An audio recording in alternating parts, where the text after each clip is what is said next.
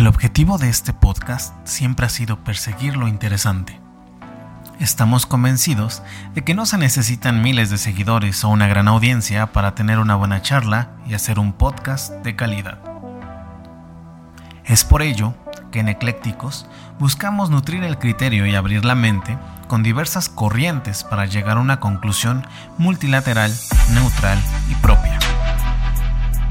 Soy Ricardo Calderón y en este foro hablaremos de filosofía, ciencia, deportes, anécdotas, proyectos, pasatiempos, música, profesiones, oficios y un gran etcétera. De todo para todos.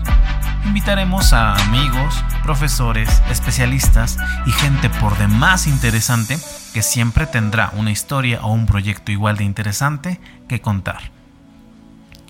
En exclusiva por Spotify.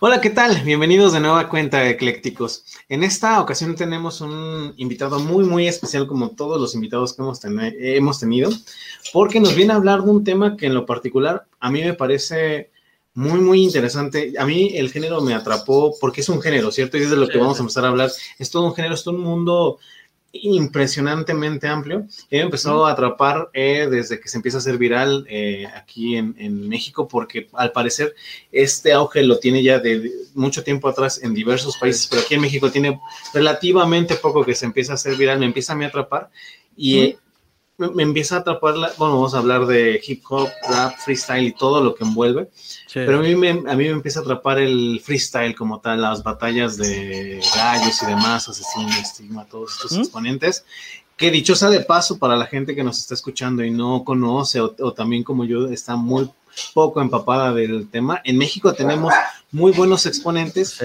y pero es más, no vamos tan lejos. El número uno del mundo es mexicano, el buen asesino.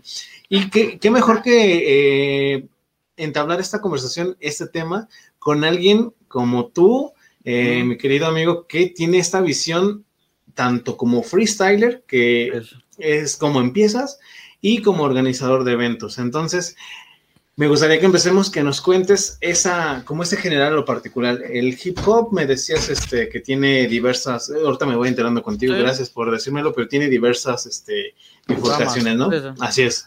Pues sí, este, yo soy este, José Maldonado, o en el freestyle me conocen más como Pepe Cool, algunos.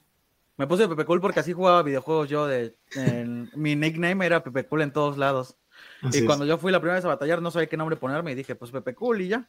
Suena bien. ¿Mm? Y ya este, el hip hop, pues como lo habías dicho, se desprende en varias ramas. Las ramas que conocemos, bueno, las son cuatro ramas, el rap, el DJ, el breakdance y el graffiti. Y ya fue como una cultura que se generó a través de todo eso, la cultura que eran más personas que eran marginadas, que no tenían el derecho a expresarse. Y de ahí nace el rap como la libertad que buscábamos de expresión, de decir las cosas que no te decían por lo regular en el gobierno, en la escuela o así. Y ya de ahí empieza a enfocarse en otro ámbito que es el freestyle, que el freestyle ahorita es alguna gente, algunas personas pensarán que solo son gente rapeando en las calles, en la plaza, pero ya el día de hoy, 2021, ya está viendo como una forma de vivir, de ganarse el dinero. Totalmente de acuerdo, mm. sí.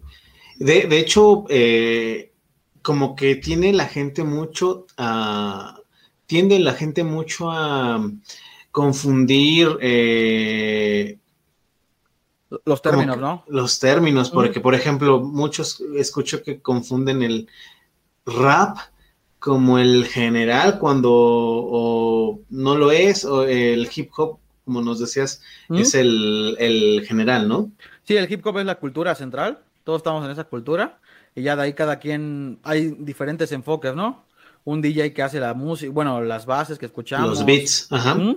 Eh, el, el graffiti es una de las principales ramas del, lo de los raperos, porque bueno, lo que te decía es que yo he visto varias entrevistas de raperos y es que todos iniciaron haciendo graffiti antes de, de ser raperos y de ahí sale su nombre, de que eran lo que sabían escribir en graffiti. Por eso Su AKA, ¿no? Así es. Se llama AKA, el, bueno, el nombre que te pones en, en el freestyle o en el rap, en lo que sea, para, para identificarte de esa manera. Así es. Da un enfoque también el que cada una de las partes es importante en la cultura, porque lo que hablábamos antes era que era esto es como un tabú, ¿no? Lo que tiene el, bueno, lo que tiene la cultura de hip hop. Todos lo desarrollan un enfoque de todos son drogadictos, todos son cholos, todos son gente de la calle. Y creo que al estigmatizarlo así, pensamos que no hace daño, pero sí hace demasiado daño. A que haya marcas que no quieran voltearnos a ver, a que haya personas que nos den la espalda solo por el hecho de él es el que rapea en las calles, ¿no? Y así sí me ha tocado a mí ese tipo de discriminación a veces, pero eh, intento ya no hacer caso a eso y sino enfocarme en lo bueno. Y, digo, no tiene, no tiene mucho que ver, ni, ni, ni quiero que se interprete así, pero por ejemplo, tú, freestyler, organizador de eventos y sin problema, licenciado en administración de empresas, o sea, todo no, no, no tiene un choque, digo, así como podrá haber que no tenga un título universitario, porque seguramente los hay, no, no, o sea, lo que dices, no, no hay ninguna relación una con la otra, o sea, no hay, no, no tiene, es algo, son cosas totalmente opuestas, ¿no? La persona que pues es eh, así drogadicta lo va a hacer según la música que escuche, ¿no? O lo que haga. Y creo que el enfoque es más de los estadounidenses que le empezaron a dar, ellos son los los pioneros en el rap, los que Snoop Dogg, Biggie, 50 Cent, todo lo que escuchábamos antes, era de drogas, de alcohol, de sexo. Y pues ellos lo enfocaban en el ámbito de que ellos vivían eso diariamente. O sea, ahora mismo hay gente que piensa, o cuando hace rap, escribe eso sin vivirlo, pero ellos sí vivían esa marginación de, no sé, de las drogas, a lo mejor ya eran dependientes totalmente, y eso lo escribían ellos en sus letras. A mí no me atrapaba el, rap estadounidense, te lo decía antes, porque no, aparte de no entender el idioma bien en ese momento que estaba chico, eh, no, no me transmitía mucho follow el flow que tenían ellos. Y ya después llegó el rap español de Casey, de Nach, Raps Clay, Sharif, y vi que más allá de escribir rimas a lo tonto, era poesía lo que ellos hacían. Totalmente. me, identificaba demasiado con lo que ellos vivían y me encantaba. Eso fue lo que me atrapó del rap principalmente. De hecho, una de las cosas que medio entiendo del rap anglo es que sí fue una batalla en un punto de whites versus blacks, ¿no? Eh, Eminem por un lado, en un punto 50 Cent por el otro. Entonces sí era como que ese... guerra más guerra, ¿no? Eran los Bloods y los Crips, ¿no? la eterna guerra que se conocía de allá de Estados Unidos. Y por eso se, creo que el rap también se ve como un enfoque de que a pesar de que a nosotros nos han hecho menos, nos discriminan, lo que no se dice es que dentro de la cultura también existe demasiada discriminación a veces. Lo que tú decías, el hecho de la gente rechazaba a Eminem por ser blanco, así era como que un blanco no podía hacer rap porque pues eso era muy de barrios bajos, así. Y sí hay gente que piensa que el rap solo es para gente que vive en la calle y así, como que alguien que tiene dinero no podría hacer rap, solo por ese enfoque. Y sí, también en España Porta también lo discriminaron demasiado por hacer música romántica, pero con bases de rap. Y creo que sí es también un problema que tenemos la cultura de discriminar a gente que quiere empezar en esto. Y por eso me interesó demasiado tu enfoque que decías de, soy, apenas estoy conociendo el freestyle, el rap. Y obviamente yo quisiera, yo hubiera querido que alguien me enseñara un poco lo que era la cultura, en vez de entrar así sin saber nada. ¿Mm? Porque en el mundillo se le conoce como topos, ¿no? O sea, los que apenas empiezan a... Incluso son mal vistos. Creo que el término topo per se es como que lo... Yo llevo años viviendo y haciéndole un estilo de vida, mientras tú vienes a escucharlo como moda o, algo así, que algo hay un poco de eso, la verdad. Yo, yo, por ejemplo, en lo personal, en la vida, si te soy muy franco, no me imaginé algún día, eh, es, eh, por ejemplo, escuchar cuando empiezas, ¿no? Los primeros, cancerbero. y te das cuenta que te vuela la cabeza el tipo, o sea, eh, eh, tiene dos, insisto, voy a tener muchos errores porque no domino el tema, pero tiene dos álbums, el de vida y el de muerte, y dos, dos muy distintos, pero la manera lírica en la que te cuenta la historia, rima tras rima, con un flow, y a lo mejor una base muy mediana, porque si eran bases muy medianas, pero un flow impresionante, y, y la historia, yo creo que cualquier persona ajena o no, le, le, llama ya la atención, ¿no? Sí, sí, fíjate que mi mamá es muy religiosa, es, eh, eh, siempre está en la iglesia y todo, y cuando le enseñé de Cancerbero la canción está de Perdiendo la Fe, que es muy en contra de la religión, eh, ella lo escuchó y sí dijo, es que es muy bueno lo que dice, ¿no? O sea, es, sí tiene enfoques y, Y creo que es muy diferente la persona, por ejemplo, Cancerbero, todas las letras que escribe se ve que las vivió de verdad, que todo lo que él intenta decir lo transmite de verdad. Y es por eso que es muy interesante su música de él, porque él transmite lo que está viviendo en ese momento. No está hablando de algo que desconoce y es por eso que la gente se empezó a enganchar con él a partir de, bueno, el suicidio que tuvo fue, lo hizo más famoso y a partir de eso, pues, si estuviera ahorita vivo, creo que sería uno de los primeros sería, el, sería el número uno. De hecho, es, es cuando el género se vuelve protesta diagonal un acto de rebeldía, porque incluso también en un país como Venezuela, con todos los problemas que ya tiene, él empieza a hablar también de política, le empieza a tirar a, al, al, Estado como tal, este, lo vuelve el foco de, de atención y ahorita que tú dices suicidio, muchos piensan, digo, será un tema a lo mejor para abordar después, porque Cancerbero te da todo un podcast, que ahorita lo mencioné por casualidad, pero muchos dicen que suicidio entre comillas, más bien muchos hay teorías conspiranoicas de que, que, fue el mismo Estado, Maduro en este caso, y gente con la que se metió. Pero bueno, e-, ese, es, yo creo que podría ser un, sin problemas un otro podcast. otro podcast, porque Cancerbero sí, después de su muerte, lo que acabas de decir, él él este, se fue para, para, arriba y es muy bueno. O sea, si, la gente que nos está escuchando no lo ha escuchado a, a Cancerbero, pueden empezar por ahí. Hay una canción ahorita que decías de lo de que nos compartías de que una persona muy religiosa puede escucharlo y, emitir un, un, punto de vista. La de. es, épico, no, sé si es la de es épico cuando baja según el infierno y empieza a batallar con. Es, es épico, ¿verdad? Sí, es épico. Es en YouTube, por si no lo han visto, hay un video incluso ilustrativo, ¿no? Es creo que la primera opción que te sale. Animado. Empiezas a animado, donde, wow, o sea, esta parte que le llaman barras, ¿Mm? para explicarle a la gente, las barras son como referencias. O sea, cuando rimas con una referencia. El, el, término de barras viene más de la música o de cualquier enfoque que tiene el transmitir algo. Incluso en la comedia tiene también el término de barras. Es el remate, el final lo que tú dices como para impresionar. Por ejemplo, la mayoría de las personas escriben o improvisan que meten tres barras de relleno y las tres primeras son para construir la última que sería la barra. Aquí ya en el freestyle y en el rap se le da el enfoque de barra a decir algo con un doble sentido, una literación, una dilogía, todo ese tipo de cosas, ya se entraría en el término de barras. Pero sí, la barra es el remate, el final, lo que tiene ahí. Sí, y está plagadísimo de referencias, de eh, mira, no se los vamos a spoiler, que la gente vaya y las... pero sí, lo que yo decía, tiene dos discos. Eh, bueno, tiene más. El Vida y Muerte, que sí son dos polaridades totalmente distintas. Pero volvamos un poquito al tema central, que es el rap. Tú, a mí me interesa esta parte. ¿Cómo tú eres de Cotla Morelos? Allá empiezas a organizar... Eh, eh, bueno, te empiezas primero a participar en, batallas. ¿Cómo, ¿Cómo fue esa experiencia? ¿Cómo empezaste? ¿A qué edad?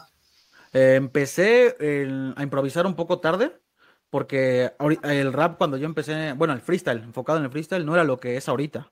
Ahorita ya es un boom de medios que todo el mundo quiere acapararlo y así, pero cuando yo empecé no había tanto, tantos eventos. Entonces yo empecé escuchando rap hace más o menos 10 años más, tal vez, y, ya después el freestyle lo escuché en el 2013. Okay. Eh, me encontré una batalla de Toque Stigma, eh, la, fue la final del mundo de ese año. Y me atrapó demasiado. Lo, eh, de toque, fíjate que ahorita es un rapero que ya está muy atrasado a lo que se hace ahorita, pero en ese momento de toque me impresionaba demasiado lo que decía, las ganas con las que la decía. eran rimas muy básicas de, de chuparme los huevos chileno y ya. Era lo que decían y eso para, en ese tiempo era un enfoque de, de una gran rima. Y eso me atrapó demasiado y empecé a investigar cosas de quiénes eran los, los que estaban acá. Obviamente ya en esos tiempos ya se hablaba de asesino demasiado. Y fue al otro año que empecé a ver, me olvidé como en un, mes de ver batallas, porque tampoco era, ahorita ya, ya hay cámaras profesionales grabando los eventos y todo. Antes era a veces ver los eventos con una persona que lo transmitía desde el público, nada más y se veían en mala calidad, mal audio, y ahorita ya fue todo un, todo una gran producción lo que llevan detrás. Y yo empecé en el freestyle porque estaba eh, en la universidad, ya lo veía yo demasiado tiempo, ya había visto demasiado, entrenaba aquí en mi casa solito y todo, pero no conocía a una persona que le gustara el freestyle. Y tampoco se me había ocurrido la idea de buscarlo en mi, en mi computadora para ver quiénes hacían este tipo de cosas. En tu región. Ajá. no se, no se me había ocurrido buscarlo porque te digo que tampoco había la, la difusión en las plazas, tampoco era tan, tan grande. Fue un día que llevaba acaba de entrar a la universidad y llegaron unos raperos ahí a dar un show. Justamente los, de choque de trenes, los que te digo que fue parte de la organización. Llegaron y yo estaba sentado con mi novia en ese tiempo y me dijo, mira, pues ellos rapean igual que tú, ¿por qué no les dices después que a ti te gustaría, te interesaría? Y sí fui y con uno de los, las personas que ahorita es mi mejor amiga le dije que se eh, podíamos hablar de todo lo que hacían. Y me dijo, sí, me dijo, ¿te interesa a ti rapear? Y me dijo, sí. Me dijo, pues ven el domingo aquí al Señor del Pueblo, ¿se llama? Ah, el tren escénico, Ahorita es el Señor del Pueblo, antes era el tren escénico. Y ahí me presenté y sí, pues te cuesta demasiado dar el primer paso, te cuesta demasiado soltarte, obviamente, pero el, creo que dar el primer paso es lo importante dentro de la cultura. Y a mí me parece algo, como tú dices, muy impresionante y me llama, por eso quise traer este tema al podcast, eh, en general estamos hablando de arte y de muchas cosas y nos enfocamos mucho en, este, en esa cuestión que tú acabas de decir.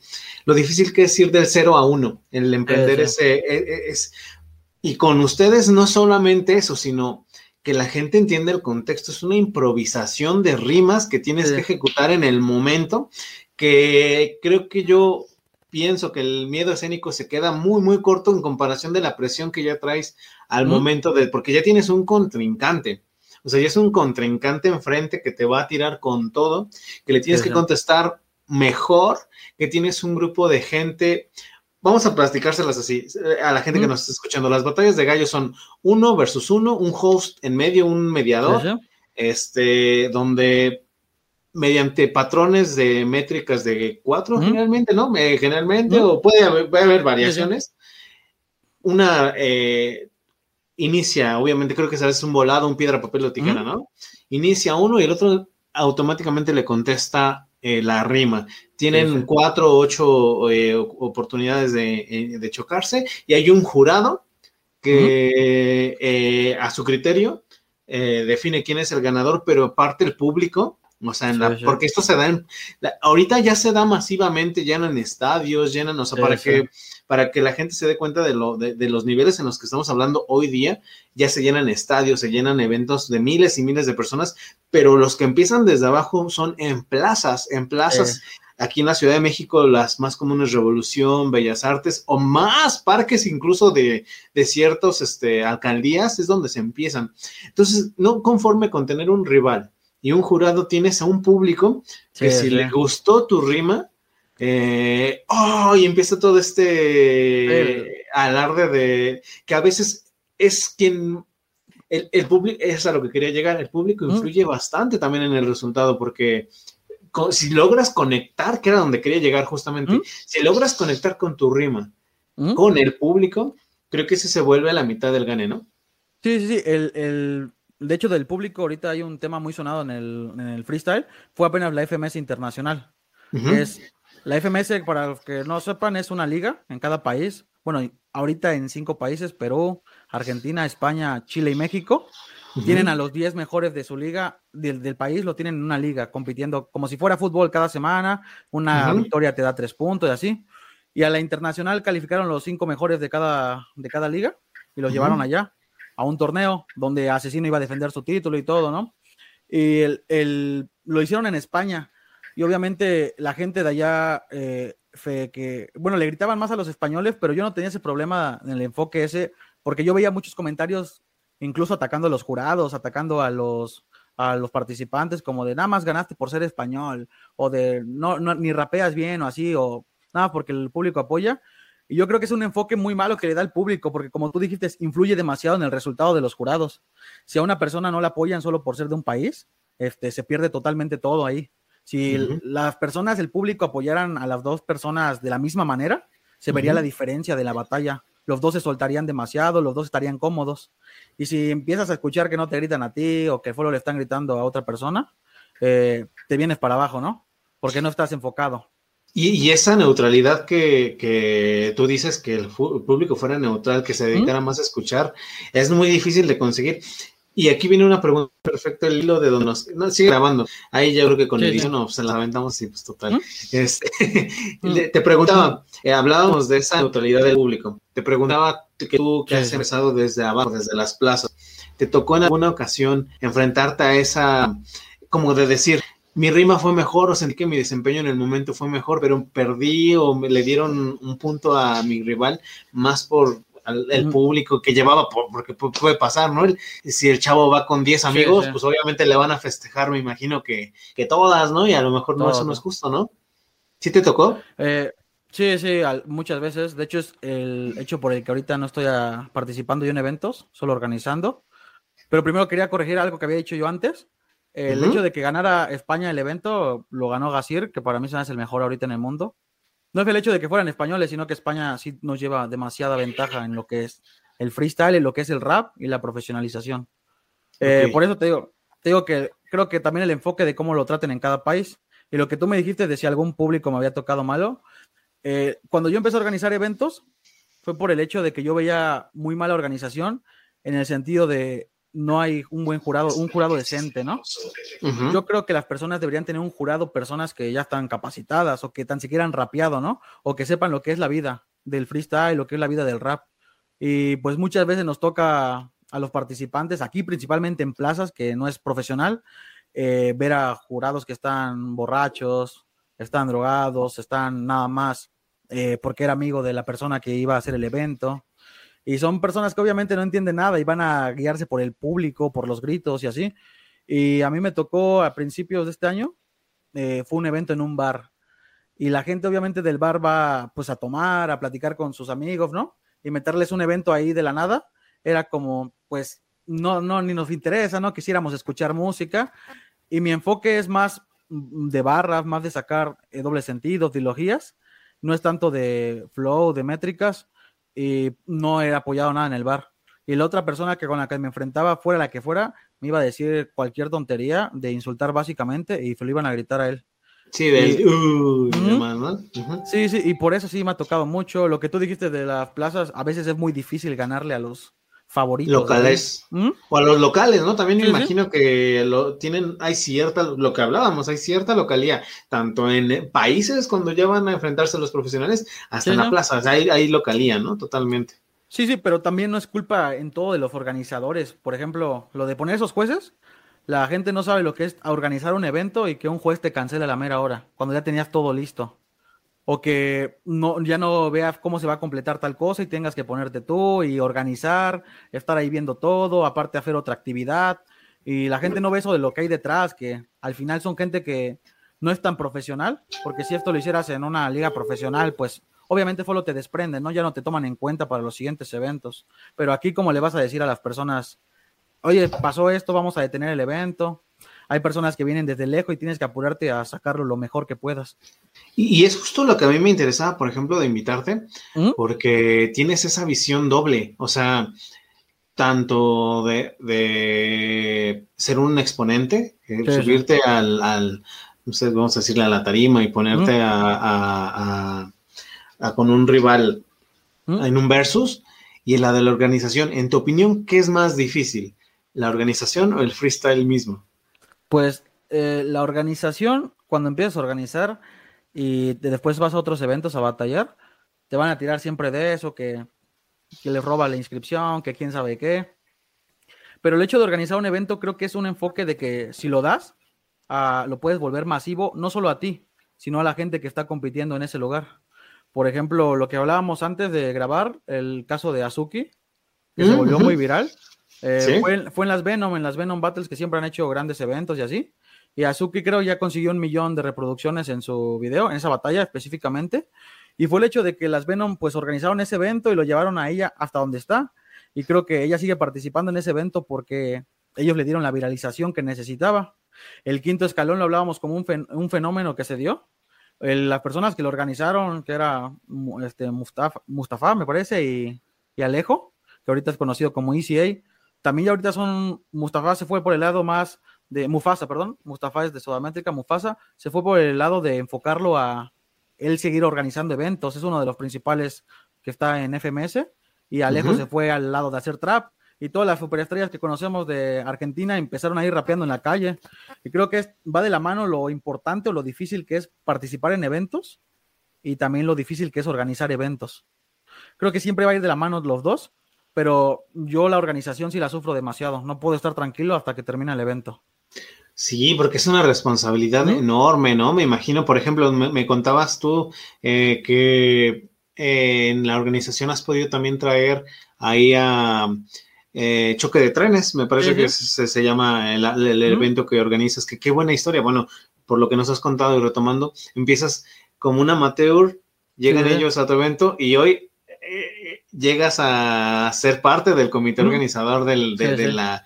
Eso de ser un camino, un camino muy lindo, ¿no? Sí, sí, es el hecho de, no sé, de que la persona que era la organizador se llama Relo, bueno, eso AKJ Relo, el AKJ para los que no sepan es el nombre, ¿no? Que se ponen los MCs. Y él empieza a organizar, pero tenía este problema de que no lo sabía enfocar a veces, lo que quería hacer. No se grababan las batallas a veces, no se subía la difusión. Y yo le llegué a ayudar principalmente en eso, en grabar las batallas y todo. Y hasta que fue el hecho de, oye, pues eh, tengo esta idea, ¿qué te parece?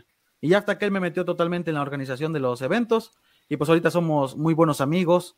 Y sí, bajamos a raperos aquí conocidos como Stigma, eh, RC, el mexicano, Potencia. Y estas personas son las que dieron como que un empuje, que vinieran acá, a la gente le interesaba demasiado. Sí. Y ya creo que el siguiente golpe es que ellos vengan sin que les pagues a ellos, como que bajen a ellos porque les interesa tu evento. Por no por el hecho de contratarlos. Y el golpe más fuerte que dimos fue un poquito antes de la pandemia, traer a Ritmodelia de Guatemala. Eh, tiene una batalla muy viral con Asesino. Aparte era, en ese momento estaba siendo muy viral Ritmodelia y lo pudimos bajar aquí. A, a Cuautla, que pues tampoco es como una metrópolis de, de México, ¿no? Es, eh, Morelos está abajo de la Ciudad de México y no es tan conocido, ¿no? Eh, como el estado. Y el hecho de traerlo acá fue que sí, lo llenó demasiado. Estaba el, bueno, el parque donde lo hacemos estaba muy lleno como nunca lo había visto. Y, te, da una gratificación como que muy linda, ¿no? tu persona debe ser muy lindo eso. Sí, ver, ver a todos que te están respondiendo, que la gente está ahí este, eh, rapeando, gente que ni siquiera tenía las ganas y que al final lo intenta porque este, estuvo siempre en los eventos. Te llena demasiado, personas que se sienten identificadas con la liga. Y yo creo que es también un miedo que tienen las personas que empiezan a rapear, el miedo de, es que están los buenos de siempre, ¿no? Este están los de siempre, los que siempre ganan.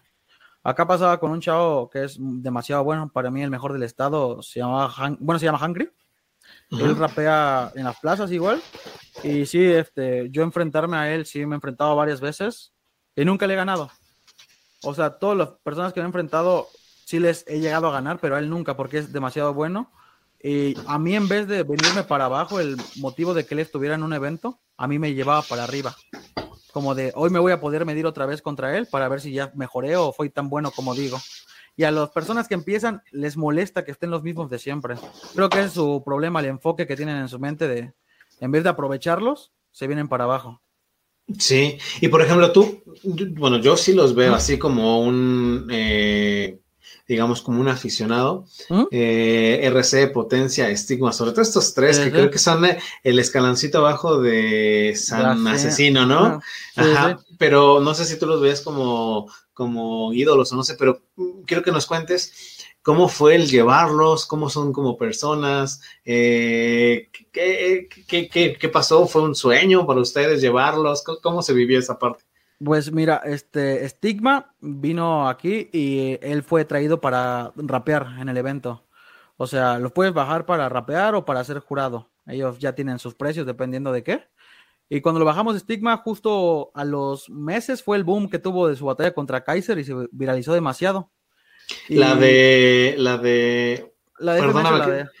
Es que, ah, es que él tiene una rima, eh, lo platicamos fuera de cámara, muy viral. O sea, él, eh, eh, no, me acuerdo muy bien cómo va el patrón, pero dice... La, rima que se hizo viral en Chile fue la de lo hubieras apoyado, no lo hubieras sustituido. No lo hubieras sustituido. Ah. No, no, no, pero yo me refería a la de te la creíste. Ah, el, no mames, te la eres el mejor porque competiste. No mames, te la creíste. Sí, sí. Ese es el, el hecho de que esa rima fue aquí en Cuernavaca Eh, ah, al- caray, mira. la, la primera vez que lo dijo fue en Cuernavaca. Ya después la rima que Asesino hizo viral de decirle, díselo tú, Estigma. No, hasta la creíste. Eso ya fue otra vez el repetir la rima, pero porque Asesino improvisó eso, ¿no? RC Ajá. le había dicho lo mismo de, a ver, de dífelo tú ya, creo, y ya. Pero creo que el enfoque que le da Asesino ahí es muy, muy, muy único. Muy de genio, sí, sí, Mm. sí, es muy genio. Ajá, entonces, eh, ¿cómo es como persona? ¿Sí es Eh, sí, sí, es una gran persona, es muy tranquilo. Tampoco era como, tiene la agenda muy llena, no es como que te puedas quedar todo el día con ellos, ¿no? Así es. Potencia sí fue una persona que a mí me cayó demasiado bien, porque es un rapero que se ve muy agresivo, ¿no? En las batallas. Ajá. Y el hecho de que ahí llegara y se pusiera a rapear con todos, creo que fue único. El hecho de que los chavos tuvieran de, estoy rapeando con potencia, ¿no? Es potencia mi ídolo a lo mejor y aquí estoy enfrentándolo ahorita. Sí. Y RC sí era una persona más seria, pero por el hecho de que RC lleva demasiados años en esta cultura, ¿no? Ya es uno de los pioneros y creo que lo entiendo que sea más serio, que sea más tranquilo, está más enfocado en lo que quiere. No Sí. lo ve solo como rapear en las plazas, sino él ya lo ve como una como su trabajo, como lo que hace profesionalmente. De hecho, no sé, digo, es cuestión muy de gustos, pero siento por ahí que este muchacho RC anda ahí clavándose en lugar 2, ¿eh? O sea, digo, si seguimos, Sí, sí. En, en tanto asesino está activo, ¿Mm? lo que, bueno, en teoría podría ser Raptor, ¿no? Que es ahorita el sí. actual campeón, en teoría, pero te digo, ya es como, como equipos de fútbol, tú le, le atinaste perfecto en la, en la analogía, porque así como le puedes ir a América Chivas o al que me digas, también encuentras empatía y te haces tu favorito. A mí, a mí en lo particular siento, no sé, RC tiene como que esta, es muy inteligente, siendo, digo, no, no tengo el gusto de Mm. conocerlo, pero siento que es un tipo muy leído, muy inteligente, que te saca, ¿Mm? no sé, se trans, siento, siento, y creo que me lo confirmas un poco, su personalidad es muy, a lo mejor hasta eh, muy tímido, muy serio, Sí, sí. pero siento que en el escenario se pone una máscara que pum, pum, pum, el que se le ponga, ¿eh? No sé si tú compartas eso. Sí, a mí también el RC se me hace, después de Asesino, actualmente el mejor de México. Pero creo Sí. que es por el enfoque de. Hay demasiadas cosas que se califican como un jurado, ¿no? De freestyle. Por ejemplo, lo que tú dijiste, las barras. Antes de la barra está el punchline, ¿no? Que es el golpe, el último con lo que rematas. Ese golpe que tú vas a darle, como la forma en que lo vas a atacar. Después está el flow, que es la manera en la que fluyes la instrumental. Después también las métricas, que es como tú llegas a hilar una, una idea, pero no solo rimando la última palabra, sino el hecho de. Hay gente como en España, Sasco, no sé, lo conoce, conozcas a Ya Sasco. no tengo el gusto, pero bueno, Sí. habrá que buscarlo. Ajá. Sasco Master rima, le, le conoce mucho su estilo de multisilábicas, porque la gente solo rima la terminación. Él busca que toda la palabra tenga, la, tenga sentido. O sea, él rima todas las sílabas de una palabra, no solo rima en la última. Por ejemplo, sí, sí, o sea, es- y es muy difícil hacer ese estilo. O sea, el hecho de rimar todas las sílabas de una palabra, vari- por varios, por un minuto tal vez, es difícil. O sea, encontrar tantas palabras que no se repitan, que rimen igual, que se pronuncien igual. Ok. Eh, l- la estructura también es cómo lo armas, hasta el enfoque de cómo ya lo golpeas. Y se califica últimamente el- la presencia, lo que tú impones, cómo lo dices. Si lo dices normal, pierde muchísimo el, el golpe a que como lo dice la, la gente que ya tiene experiencia, ¿no? Cómo te lleva Ujú. la batalla, FF le llame puesta en escena. Y la puesta en escena creo que a veces llega a ganar todas las batallas por el hecho de que, no sé, asesino impone solo tenerlo enfrente, ¿no? Ya es- El personaje que se construye detrás del exponente. Sí, sí. Y por ejemplo, eh, ya los que están más metidos en el freestyle es la eterna lucha de quién es el mejor de la historia, si asesino o el español Chuti. Eh, para mí, en cuanto a nivel, llega a ser mejor Chuti, pero el, el problema, bueno, el problema, o más bien la virtud que tiene asesino, es que la rima la da tan masticada que todo el mundo la entiende. No tienes que quebrarte la cabeza para entender sus rimas. Y de Chuti a lo mejor después de dos días llegas a entender su rima y dices, ah, fiera demasiado buena, pero ya, ¿de qué sirve dos días después si ya la perdió? Y creo que sí, Asesino, enfocando las batallas, sí es el mejor de la historia. Creo que nadie le va a quitar ese puesto de cómo siempre tenía una respuesta para todo, siempre hacía algo, siempre hacía algo que te sorprendiera y te dijera, sí, soy el mejor del mundo ahorita. Sí, y se bueno, fue evidente en su, en su retiro, cuando se va, se retira en Perú, o sea, Yo creo que ahí fue, bueno, que después volvió, no sé si, yo no entendí mucho si volvió o fue nada más, y ahorita está de nuevo. Él me parece que había dicho que solo era porque tenía unos problemas familiares y tenía que resolverlos. Y por eso se iba a retirar un año, que la gente piensa que no se retiró porque no se sintió gracias al COVID, ¿no? O sea, el COVID fue el año de... Con, canceló todos los eventos, obviamente no había eventos, entonces no había eventos donde él hiciera falta. Si hubiera habido tantos eventos al año como siempre estábamos acostumbrados, creo que se hubiera notado demasiado que no estaba asesino. Y ahorita que volvió, eh, me parecía que había gente que lo juzgaba de, ya no tiene el nivel de antes, ya no va a ser el mismo, y sí regresó a demostrarnos por qué es el mejor de la historia. Totalmente, totalmente de acuerdo. De hecho, a mí me hubiera gustado en la de que gana Raptor ¿Mm? haber visto el 1-2, ¿no? Yo creo que hubiera. Y no creo, la verdad, que hubiera ganado Raptor, ¿eh? O sea, en el 1-2, ¿Mm? la verdad, creo que asesino a cualquier mexicano o a cualquier persona en una final ¿Mm? Y digo, los números lo, lo, avalan, ¿no? En una final no te perdona, o sea, podrás eliminar a Asesino en semifinales, que fue justo lo que, ¿Mm? lo que pasó, pero en la final no te la va a perdonar Asesino, ni a Raptor, ni al que hubiera sido, ¿no crees? Es que el, hecho de, por ejemplo, la batalla donde pierde Asesino ahí es contra Scone, el español.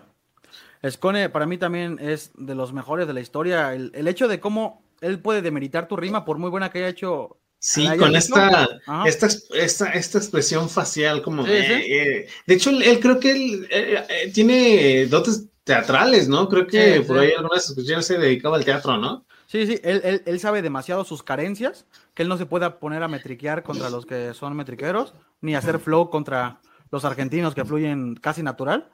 Él sabe lo que debe hacer en las batallas y cómo ganarlas. Yo creo que él siempre lo ha visto como el némesis de Asesino y de Chuti, porque siempre que lo ve enfrentándose es que puede ganar Skonek en el momento que sea. Cuando, cuando eliminan a Asesino, eh, todos volteamos a ver a Raptor. El hecho de que nadie lo tomara en cuenta a veces de porque iba Asesino, Asesino iba a ser el que nos iba a traer el campeonato. Y a Raptor lo vi tan centrado como nunca lo había visto en batallas. Sí, se la Enfocadísimo, sí, sí. Y fue como que cualquier cosa no lo alteraba, no lo sacaba de sus casillas, siempre estaba tan enfocado en que quería ganar. Y creo que muchas veces pasa eso de, los nervios te llegan a comer y por eso no rapeas como debes. Y Raptor, el, sí, sí, le aplaudo demasiado que ese evento fue centradísimo, hizo lo que tenía que hacer y lo ganó. Así es. Y bueno, ya volviendo un poquito a ti, ¿Mm? me contabas que eh, hay batallas donde se busca un campeón regional. En esa, en esa, en esa, en ese, en ese orden, tú has podido eh, participar, y, participar y ponerte al tú por tú con otros exponentes muy buenos. Cuéntanos cómo fue, cómo han sido esas experiencias. se me fueron los nombres de las batallas, pero sí las tengo ubicadas, eh, esas, esas batallas que, esas ligas, son más bien ligas, ¿no? Sí, sí. La primera vez que me enfrenté a alguien ya de otro nivel eh, fue contra Maquiavélico, que hace unos años era muy famoso allá en la Ciudad de México en las plazas, porque ganaba todos los eventos. No llegaba al hecho de que a lo mejor en escenario se cohibía demasiado de que no se podía desarrollar como una plaza por el micrófono, el público es diferente. Y creo que verlo en persona me, impuso demasiado. Me ganó él, obviamente, pero el sacarle una réplica, la réplica es como el empate. el empate. Y sacarle una réplica y que él mismo me reconociera el hecho de, oye, eres demasiado bueno, sigue dándole, sigue intentando. Y desde ahí me empecé a inspirar más. Fui aquí a un, bueno, una ciudad que se llama Cocoyo. Y ahí llevaron a Lancer Lirical, el venezolano. Eh, me parece Artesano, Caray Cuevas, eh, RDGO. Eh, Caray Cuevas, por ejemplo, va a ir ahorita en el equipo de México en la God Level. Va a ir con Asesino, Raptor y RC a representar a México. Lancer Lirical, pues es de los campeones de Red Bull Venezuela. Artesano es de los mejores en plaza. Y a mí me tocó batallar en primera ronda contra RDGO. Ese día te digo que me afectó demasiado también los jurados que había. Yo sentí que tal vez la había ganado pero dieron réplica, pero después de mucho tiempo, o sea, como que pidieron la cuenta de tres para votar y ellos se tardaron todavía más tiempo organizándose. Y es como que no te debes organizar, debe ser tu idea propia, ¿no? Si yo siento que él le ganó a él, pues voy a votar por él, ¿no? No le tengo que preguntar a los de lado. Y sí, ese día me ganó RDG una réplica, pero se fue, lo que me gustó, me dio orgullo fue como que hablar después con él, todo, y que a la semana fuera él salir campeón allá en España internacional. O sea, fue como que no solo había batallado ya con alguien de plaza, sino acababa de ser campeón internacional a la semana en España. y sí, bueno. Y creo que el hecho de medirte contra ellos es, otro enfoque. Y como tú dijiste, de organizamos ligas, eh, supremacía, abajito de Red Bull y de FMS están BDM y supremacía, que son los otros, los otros grandes este, competencias internacionales. Aquí en México y en varios países han enfocado en buscar lo mejor de cada región, que no siempre vayan los mismos, porque obviamente hay gente que no, llega a tener la exposición que debería, a pesar de ser buenísimos. Y, por ejemplo, aquí en Morelos tenemos nuestra propia regional. Eh, me parece que va a ser en estos días de octubre, va a ser en Tepoztlán. Y ahí van varios raperos de otros estados, llegan acá a venir para representar a Morelos en la final. Se busca, la idea es que sean 16 regionales que se repartan en todo el país para que vayan ahora sí lo mejor del país a la nacional. Y yo he tenido la oportunidad de ir a regionales ya ganar regionales es muy, muy, muy difícil, es muy, mucho nivel lo que pasas. Tienes que pasar incluso antes un filtro. Se ponen a rapear entre varios y pasando ese filtro ya entras al Cypher, que es otra vez rapear entre varios para escoger a los 16 mejores de ese momento y ya ganar el evento si es posible. Y sí, han venido gente de Acapulco, que es Cronos, eh, gente del distrito como Mutante y así. Raptor una vez vino a ser juez aquí de la supremacía que hubo aquí en Morelos. Y es interesante como el hecho de medirte a otras personas fuera de, las que siempre te enfrentas. Ir a, esos eventos que ya hay demasiado nivel, que todos están buscando ganarse eso, te da el impulso que a veces necesitas para seguir en esta disciplina. Así es, entonces ha, sido muy gratificantes experiencias, ¿no? Sí, sí, demasiado. Es supremacía, quemarropa son los que hemos podido bajar de ya grandes nacionales, pero sí estamos viendo el hecho de, también la pandemia nos paró cuando andábamos en el mejor momento, pero sí, no sé, tal vez pensar ya lo grande y en algún momento bajar una BDM, que es un evento muy, muy, muy grande a nivel muy, internacional. Sí, sí. Bajarlo y pues, tener una regional ya te da el, el potencial de que vaya a representar a Morelos y si va alguien de nuestra zona, se va a demostrar el talento que hay aquí en Morelos. Y por ejemplo, antes de que se me olvide, porque esa pregunta la traía ya, ya entorada. Eh, por ejemplo, tú como administrador de empresas, en la parte de organización de eventos, ¿crees que algo de tu carrera te ha ayudado a, llevar a mejor eh, a cabo tu, tu, evento, digamos? Sí, fíjate que creo que el hecho de ser administrador de empresas me enseñó bastante de cómo llevar una empresa y que la gente piensa que esto es algo que solo se hace en las calles, pero si le das el enfoque necesario, puedes verlo esto como una empresa, puedes ganar de los eventos, organizando eventos, y creo que la gente no, no ve que esto, bueno, hay gente que ya lo vio y está haciendo un negocio con esto. Acabas de dar la palabra, negocio, así es.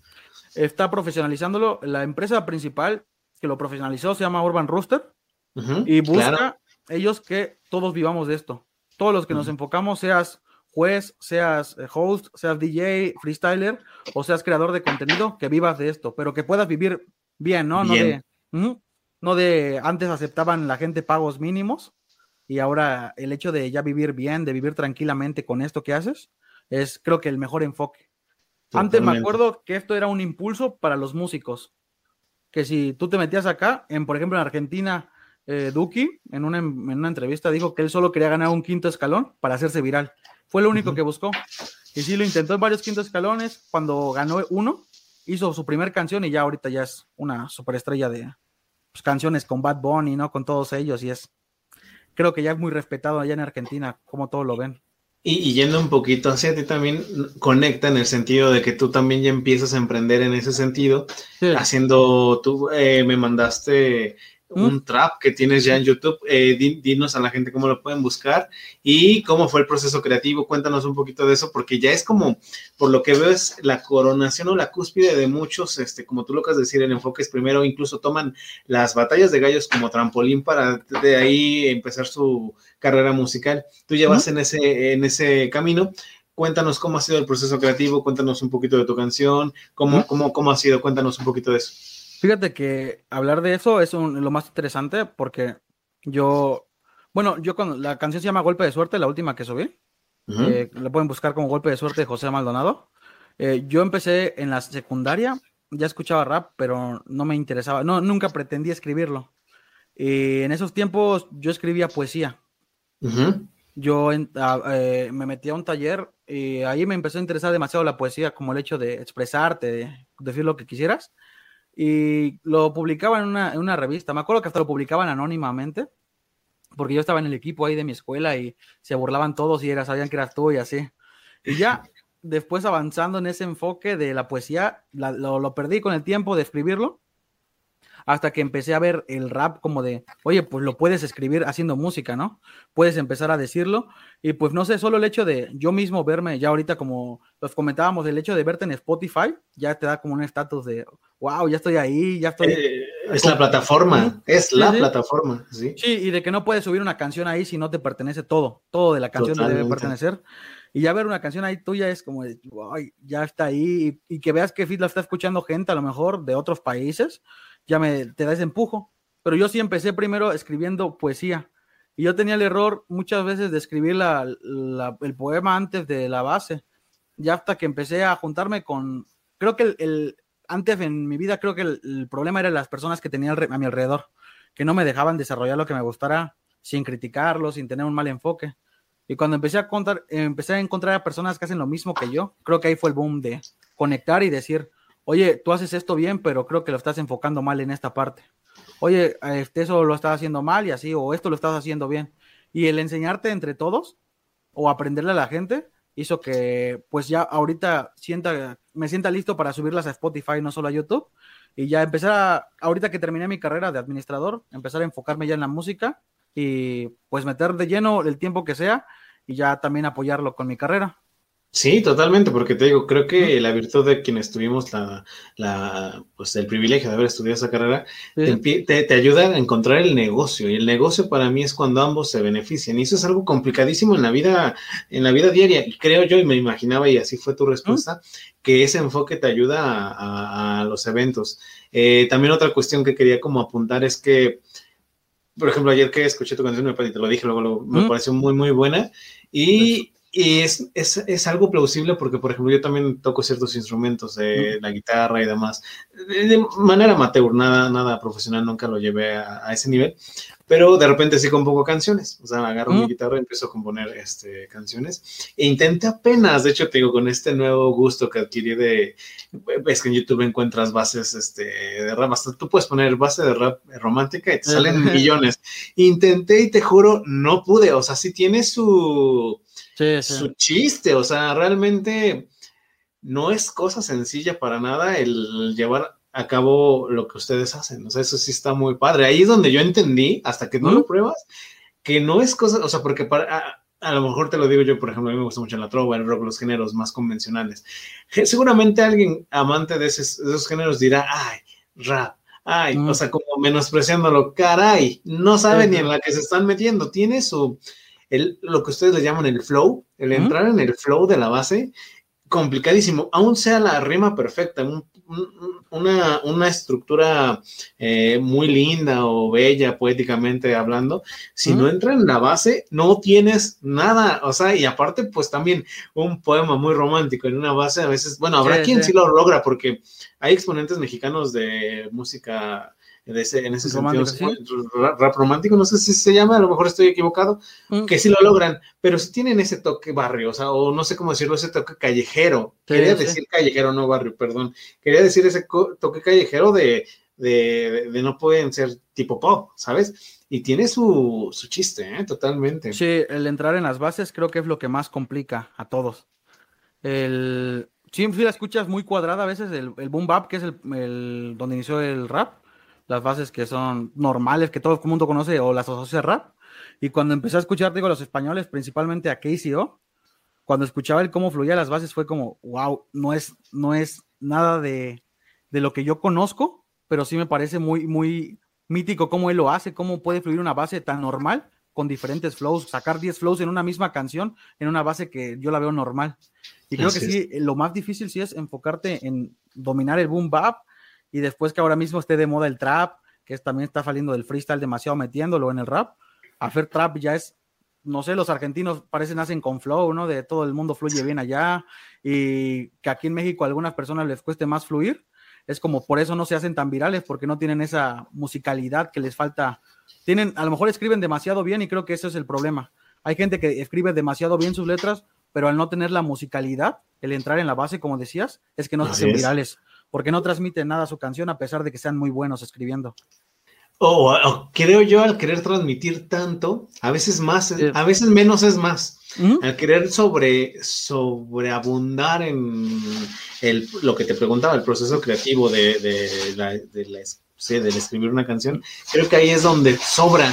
Creo que el rap tiene, encuentra su magia en la simplicidad directa de decir lo que hablábamos en un principio, ya no me acuerdo si fue donde se nos cortó, porque bueno, para la gente que lo está escuchando, este, tuvimos ya muchísimas fallas técnicas, pero yo creo que sí fue en esta, lo que hablábamos de Cancerbero. O sea, es, sí fue en esto, ¿verdad? La daga directa, concisa en la rima, pero con una historia, o sea, eso es lo complicado, creo yo, ¿no? Es que el, hecho también de lo que decíamos ahí con Cancerbero, te, está transmitiendo lo que él ya vivió y no te está contando mentiras, entonces se siente tan real. Y aquí, por ejemplo, en México, mm, yo me acuerdo del primer grupo que, que escuché fue el Cártel de Santa, creo que todo el mundo lo escuchó. Y no te digo que ellos me hicieron enamorarme del rap porque era algo que escuchaba a veces, pero sí fue el primer grupo que dije, wow, México tiene también potencial. Y a ver lo que ellos hacían era de, la gente decía, no, no son tan buenos, hazlo tú, ¿no? Hazlo tú, lo que está diciendo ellos en ese modo de, parece a veces voz de siempre que están fumando, de drogadictos. Así es. imagínate cantar con esa voz, ¿cómo, ¿cómo pueden aguantar tanto tiempo así? Y, por ejemplo, ya los españoles tienen su otro enfoque, en Chile tienen otro enfoque de la música, en Argentina, y creo que el hecho de, de que cada país tenga su esencia es lo que los hace únicos. Totalmente a mí me, encanta más el rap, digo, las personas que lo escriben, si yo escucho rap, rap, las personas que escriben mejor. Pero al escribir mejor no, me refiero solo a lo que me digan o lo que tiene la letra, sino a la forma en la que lo rapean. Yo muchas veces he estado con mis amigos eh, escuchando así nuevos talentos que van saliendo y es como que si a veces nos volteamos a ver y es como, ese chavo rapea demasiado bien. O sea, él sí tiene el enfoque de rapear demasiado bien. Y después escuchamos igual otra canción de otra persona que escribe muy, muchas veces mejor, mil veces mejor que él, pero no rapea nada. Totalmente. Solo, lo está intentando meter en una base. Oh, sí, totalmente de acuerdo. De hecho, ahorita que hablábamos de que volvimos a tomar el tema de Cancerbero, se me viene a la mente enciclopedia. Ah, un tipo que aquí, por ejemplo, cuando yo lo conozco, insisto, yo soy topo, tengo poquito en el medio, le va fatal, ¿no? Creo que no ganó ninguna de las en la FMS, pero creo que en Venezuela iba, era, es referente o es es de los mejorcitos, al menos es referente en su país natal, Venezuela, pero él fuera del freestyle eh, es músico per se, ¿eh? el chavo musicalmente en su canal, por si igual los que no nos están escuchando quieren como que adentrarse un poquito, busquen enciclopedias MC con K, ¿no? Clopedia, enciclopedia. Eh, se aventó un, rapidísimo, se aventó un cover de Juan Gabriel. La canción nunca se me fue pero tú lo escuchas así con esos audífonos que ahorita traes puestos, son los que te puedes concentrar. Todos los arreglitos, todo lo, o sea, fue detallista, o sea, como un muralista a detalle, eh, es una pasada escucharlo, o sea, de por sí el tipo no canta, o sea, a lo mejor no es la mejor voz, pero no, entonadito está, ¿eh? O sea, entonadito está, entonces, es... Eh, él, tiene el enfoque de ser de los pioneros, él, él tiene ese respeto, fue de los primeros en llevarlo a la batalla. Por ejemplo, hay, mm, si habláramos de freestyle como historia, hay una parte que se debe como que aclarar. En el 2009 me parece que hubo un parón de Red Bull. Red Bull eh, fue el primer evento que lo hacía grande, pues Red Bull es una gran empresa, ¿no? Todo el mundo lo ubica a Red Bull porque invierte en todos los negocios, en la Fórmula 1 incluso. Fútbol. Mm, sí, sí, en todo, en todo está Red Bull y ellos apostaron por el rap, por hacer una internacional de cada año. Y en el 2009 fue su parón de ellos. Fue el último evento que hizo Red Bull y retomó en 2013.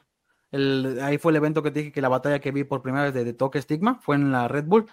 Y el la parte de que Enciclopedia era antes de ese parón. Enciclopedia era de los mejores antes de que se parara Red Bull. Y pues lastimosamente le tocó vivir la época donde no era viral esto, donde no podías vivir de esto. Y yo, ahorita que regresas al freestyle, si te perdiste demasiado, es, hay gente que ya es demasiado buena hay gente que practica demasiado los formatos. y a veces ya no, ya, no es, ya no es tanto freestyle como el de antes, antes era muy puro. Todas las bases eran, todas las batallas eran libres, la temática, y ahorita es mil estímulos para que se note que estás improvisando. Y sí, Enciclopedia lo admiro demasiado porque antes puso en, en alto el nombre de Latinoamérica, de que se había nivel acá, contra los españoles, que digo que siempre han sido los que han destacado. Y tuve el gusto de enciclopedia estar con él en, su cámara, bueno, como camarino, antes de que se subiera a dar un, show a cantar en un concierto. Sí, sí, yo lo, yo lo veía como un ídolo. El hecho de, cuando me dijo un chavo en ese evento de que nos conocía por rapear, oye, pues este, yo contraté enciclopedia, ¿no quieres pasar con él un rato? Y fue de, oh, pues sí, no. o, sea, enciclopedia para mí de mis inspiraciones, ¿cómo no voy a querer estar con él? Y sí, ya entré, estuvimos ahí y pues se veía cansadísimo, o sea, notas que llevan una gira demasiado larga de conciertos y obviamente ya estaba bien fatigado y aparte tenía que subir a dar un show. Y sí, este, el hecho de estar, tomarse una foto con él, platicar un rato con él, sí fue una experiencia única. Y Fino, ese día no fue el único con el que platiqué, también estuvo Farus Fit, no sé si lo conoces, rapero mexicano. no tengo el gusto. ahorita está siendo muy famoso, rapero mexicano, ya millones de visitas a sus canciones. Y también tuve el, honor de estar con él ahí en su camerino platicando con él. Él me contaba sus experiencias. Me, me contabas que no solo existe en ese evento de enciclopedia, sino también a otro, otro exponente. A Faros Fit, sí, también estar con ellos era como un sueño hecho para mí, el poder compartirlo y que aparte eso, ese privilegio, por así decirlo, me lo haya dado que ese chavo me haya visto rapear en las, en las plazas y que le gustara mi estilo y que me dijera él, oye, porque te conozco y porque sé que eres bueno, no quieres pasar con ellos. Y fue como, ah, gracias, va, sí paso. Y sí, sí, es una experiencia única ya estar con los que veías como tus ídolos, que estuvieron ahí en el mismo lugar que tú. Y, por ejemplo, los que ya estamos un poquito, perdón, perdón, me ibas a no, no, no, no, no te preocupes, no, sí, tú sigue. Y, este, y a los que ya estamos un poquito, eh, un poquito más intermedios, digamos. ¿Mm? Eh, hablabas hace rato de chicos que tú dices, wow, ¿quiénes serían uno o dos chicos que tú dirías pongan atención porque pueden llegar a dar el paso a FMS, van, van bien, van en el camino? Por ejemplo, platicamos hace rato de Azuki, que va que vuela, por ejemplo, digo, si en Colombia ya ganó esta Maritea, ¿no? ¿Cómo se llama? Acaba de ganar eh, una, mujer, una nacional, una mujer que no te dice que en dos, tres años o menos, este, una mujer en México también sea referente. Pero en ese sentido, ¿tú quiénes consideras, digo, lejos de sexo o no, eh, de género, mejor dicho, eh, quiénes son los chicos a los que les tenemos que estar poniendo atención? Yo creo que si fuera mundial, el Gasir ya pasó de ser una promesa a ser una realidad. Tiene 20 años, me parece el chavo, 20, 19 años. Eh, el hecho de que él parezca que cada vez se va perfeccionando más, el hecho de que pierda una batalla y eso lo haga mejorar mil veces, no se venga para abajo. Es español, él es como que perdió las batallas contra Bennett y contra Chuti, que son lo más, lo más arriba, ¿no? Y que perdiera esas batallas y le diera el enfoque para en este evento ganarlo, en la FMS Internacional, él ganarlo y fuera su primer evento ganado, fue como, acabas de ganar un internacional donde estaba Asesino, estaba Papo, estaba Raptor, estaban los mejores del mundo y lo ganaste tú, es como, él se me hace el, ya el, mejor actualmente en el mundo con Asesino y Chuti retirados, ¿no? Pero aquí en México, creo que si pusiéramos un ojo es en Gonzo, que también tuvo mucha viralidad, Gonzo. Intenté contactarlo, como paréntesis, intenté contactarlo por por Instagram para invitarlo, imposible, sí. Pasó de, de hecho, alguien que creo que lo conoce me dice, no, me hubieras, lo hubieras invitado, porque creo que acaba de ganar algo importante, no te digo, no sé los términos, pero en estos días ganó algo muy importante. Me dijo este chavo, lo hubieras invitado un mes atrás, él te pide que lo invites. Ahorita está ya, ya está en otro, en otro, en otra estratosfera, digamos. Ganó un club de la pelea, me parece, que es un evento que da demasiados puntos en el ascenso. Bueno, explicándote, la liga de FMS para ascender a los 10 mejores, tienes que pasar un ascenso. Tienes que ir a ganar los eventos los máximos posibles para sumar puntos. Y obviamente las nacionales como Red Bull, BDM, que son las más importantes, son las que dan más puntos. Y Gonzo ganó el club de la pelea que él no se disputaba nada, él, él no jugaba el ascenso porque nadie lo conocía y le ganó a los, los favoritos del ascenso, como Dante, Lancer, Lirical, a todos ellos. Y no es que les ganara este, por poco, sino si fueron palizas que estaba dando Gonzo ese día. El hecho de, de, lo que decía él ya no era algo tan básico, era, estaba elaborándose demasiado, si era como la gente lo estaba viendo a él como el futuro, lo que se está haciendo ahorita de decir muchas dilogías, muchos dobles sentidos, enfocar el freestyle a otra cosa de ya de referencias, él lo estaba haciendo aquí en México. Es algo que casi nadie hace en México. Aquí es más de sangre, más de barras, de ir a tirar con todo. Y también aparte de Gonzo, Damián. Damián SNK se llama. El, por ejemplo, en la Red Bull, Damián fue el que eliminó a Gonzo. por la manera en la que fluye se se me hace demasiado bueno, Damián. Te podría decir otros, Mutante me gusta demasiado, eh, Artesano, Maquiavélico, y creo que ellos son los que tienen más aspiraciones a llegar a ascender a FMS. Y bueno, ya, ya para ir cerrando, me gustaría saber en todo este bajaje, porque ya está quedando medio larga, pero creo que esas son las conversaciones buenas, las te lo decía ya hace rato, son las improvisas, son, siempre son las mejores. En todo este bagaje que ya nos has contado, esta trayectoria ya de algunos años, ¿cuál dirías que ha sido tu mejor momento, ese momento en el que tú dijiste, todo lo que he trabajado ha valido la pena? Y en contraparte, ¿cuál ha sido en el que has estado a nada de tirar la, toalla, que dices, ya no puedo más? Ah, fíjate que eh, tirar la toalla casi no lo he pensado, principalmente porque yo vi el rap como que me salvó de la depresión. Eh, yo pues, escuchaba, te digo, a todos ellos, pero la persona, el Well en sí, más bien que me salvó de todo eso fue Brock Ansiolítico. Eh, que te voy a decir que es mi rapero favorito solo por el hecho de que en ese momento que yo la estaba pasando muy mal, él llegó como con su música a darme todo lo que necesitaba, ¿no? Y sí lo escuché en todo ese proceso y sí, él me salvó. Y entonces tirar la toalla por el rap es como de, le debo muchísimo de lo que soy, ¿no? Yo lo que quisiera hacer con también los proyectos que tengo en el rap es lo que tú haces con este podcast de impulsar talentos. Más que yo ser el talento, impulsarlos a llevarlos a, pues a FMS, si es posible, alguno de aquí de Morelos y que se dé a conocer. ¿Quién dice que no? ¿No? Claro el mejor momento que me ha regalado el rap, más allá de experiencias de estar con Enciclopedia, con Farus, de, con Ritmodelia tomando una cerveza. A veces es una experiencia muy buena de Ritmodelia que viene de Guatemala. Él me preguntó, oye, este, no, no venden por acá una pizza, vamos a comer, ¿no? Y le dije, ah, oye, pues es que en mi casa hicieron cecina, que la cecina es un plato muy tradicional de Morelos. ¿Mm? Y le dije, ¿no lo quieres probar? Y me dijo, ah, sí, y quedó encantado con eso. Y después de estar tomando con él acá en mi cuarto fue como, wow, es, nunca me imaginé que un campeón internacional estuviera aquí en mi cuarto. Y eso me, eso me quedo con las experiencias, con los viajes con mis amigos donde íbamos de risas o íbamos apenas con lo justo y terminaba ganando uno y era como de ya tenemos todo así. Y también me quedo con la experiencia de cuando una persona me regaló un dibujo de, de mí. De hecho, creo que lo tengo acá. Ajá. Me parece que sí es este. De, una, de uno de mis discos. A la gente que lo escucha nada más no lo va a ver. Pero me, hizo este dibujo una chava eh, porque le gustaba mi música. No la conocía yo de nada. Solo un día llegó a un evento y me lo dio.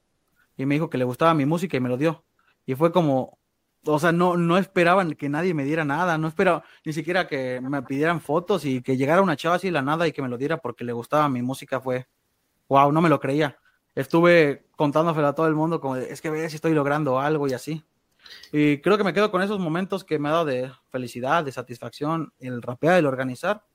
Y como en vida, todo lo que me ha transmitido, todo lo que me ha hecho ser, todo lo que me ha hecho cambiar la mentalidad que tenía. Y sí, los momentos donde tiré la toalla, te digo que no son muchos. Tal vez el, ahorita que me di un tiempo sin rapear porque son en bares, en esos lugares donde no me favorece el público, pero sí, en lo, cuando pueda voy a volver a batallar. Y no solo batallar, no me he alejado de ese mundo, sino que sigo organizando los eventos, solo ya no batallo. Totalmente, entonces mm. es algo que vaya muy de la mano, ¿no? O sea, es algo que no, no lo has dejado de ningún, ni pretendes dejarlo. No, no, es como que le debo demasiado como para dejarlo ahorita. Total, no, y aparte creo yo que todavía hay un camino muy largo por, recorrer. Amigo, un apunte final, algo que se nos esté pasando, algo que, tú consideres que puede, puede servirle a la gente que nos está escuchando y apenas adentrándose en el tema, o a los ya iniciados. O pues que eh, yo diría que como que principalmente dejar la toxicidad de eh, lo que me preguntaba hace rato de quién veo como promesas de este país. A Gonzo yo lo veo así, pero creo que el problema de los mexicanos y muchos países es quererlo comparar luego, con los grandes, ¿no? Eso pasaba mucho en el fútbol de cuando la Inés estaba jugando bien, que era el nuevo Messi para los mexicanos, y era como de, hay una distancia enorme de la Inés a Messi, ¿no? Y es como de, Gonzo apenas está iniciando, igual y sí, mm, ¿quién dice que en unos años le llega a ganar a Gasir, ¿no? Pero el hecho de buscar cuando una persona destaca por primera vez, que lo empecemos a ya meterle demasiada presión, es como que en vez de darle un beneficio le estamos haciendo daño, ¿no? O sea, Gonzo ya cada vez que va a ir a un evento vas a esperarte cosas maravillosas de él, ¿no? Pero no, no, no recordamos que ellos siguen siendo humanos, ¿no? Que se pueden equivocar, que pueden tener un día malo, porque el freestyle depende de días, de un día te levantarte inspirado y vas a ganar todo. Y la toxicidad de que a veces la gente se olvida que esto no es fútbol. Muchas veces se compara con el fútbol, pero no es fútbol como eh, estar en un estadio, escuchas a la gente cómo le grita a un árbitro, cómo insulta a los equipos y es como estas personas son gente que va a dejarse la vida para entretenernos y que le llenes de insultos porque perdió el que tú le ibas. Es como que, o sea, pero no te digo insultos normales, hay personas que han dicho que amenazas de muerte, incluso les han dicho así y todo, y solo por, porque perdió el que tú le ibas, y es como, se me hace una tontería, ¿no? Pero sí, creo que la gente debería dejar la toxicidad y darle una oportunidad. Los que ya suelen ser las personas que ya son más grandes, los que no le dan la oportunidad al rap o al freestyle, porque los ven con un enfoque malo. Pero cuando se den cuenta que esto ya se está profesionalizando y va a llegar un momento en que va a ser la tendencia del momento, y es lo que me quedaría, que el rap siempre va a ser la cultura, la gente que lo hacemos, y los que quieran entrar siempre van a ser bienvenidos, pero que sea para aportar algo nuevo, ¿no? no solo para quedarse ahí a criticar a los que ya lo hacen. y menos que, menos que critique a alguien que no lo hace. Creo que es lo, peor que pasaría, que alguien critique a una persona que está dando lo mejor de sí y lo critique sin él intentarlo. Totalmente, lo que te platicaba hace rato. Y bueno, pues dinos en dónde escuchar tus proyectos. En YouTube está tanto tus eh, canciones en trap, también traes un proyecto de un podcast. Cuéntanos brevemente cómo va el asunto y para que la gente vaya y te, también te escuche. En todas las redes me encuentran en Facebook, en Twitter y en, me parece que en Instagram y YouTube. Eh, creo que Instagram es la única que es diferente, pero en las otras tres me encuentran como José Maldonado, como mi nombre. Así ya, creo que ya aparezco al principio de algunas veces, porque no hay muchas personas que se apelliden así. Y en Instagram estoy como PepeCool55. Y el podcast que tengo es con un amigo, se llama My Trip. Y es no, es, no es una plática como nosotros de, que estamos teniendo así, sino es más investigar un tema y exponerlo y decir experiencias a base de ese tema. Está muy bueno, de hecho ya lo vi, está muy bueno, está muy bueno, muy entretenido. Esta semana vamos a tener un capítulo muy, muy, muy bueno de un científico que investigó y desapareció así de la nada. Y toda la historia de él y sus investigaciones lo vamos a tener esta semana, por si gustan verlo. Y sí, My Trip ahí va a estar en. Eh, si lo buscan así, tampoco creo que hay canales que se llaman así de todos modos, no te preocupes, lo vamos a poner ahí, en, eh, ahí abajito, vamos a poner todas las redes sociales. Mm. Y pues vamos cerrando, amigo, porque nos está quedando un poquito largo. Creo que hay temas este, para...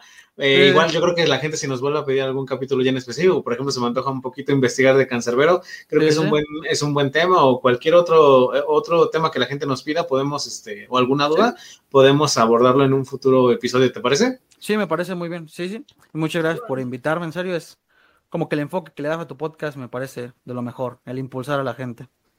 Esa es la idea, amigo, que, ustedes sean los protagonistas y que la gente se quede también con, algo, algo nuevo. Al final es el concepto de eclécticos, formar de diversas corrientes un criterio único y propio. Esa es la idea, amigo. Sí, sí. Vale, vale. Muchas gracias, neta, por invitarme. Muchas gracias a ti, amigo. Cuídense mucho y hasta la próxima. Estamos viéndonos. Gracias, gracias. Bye.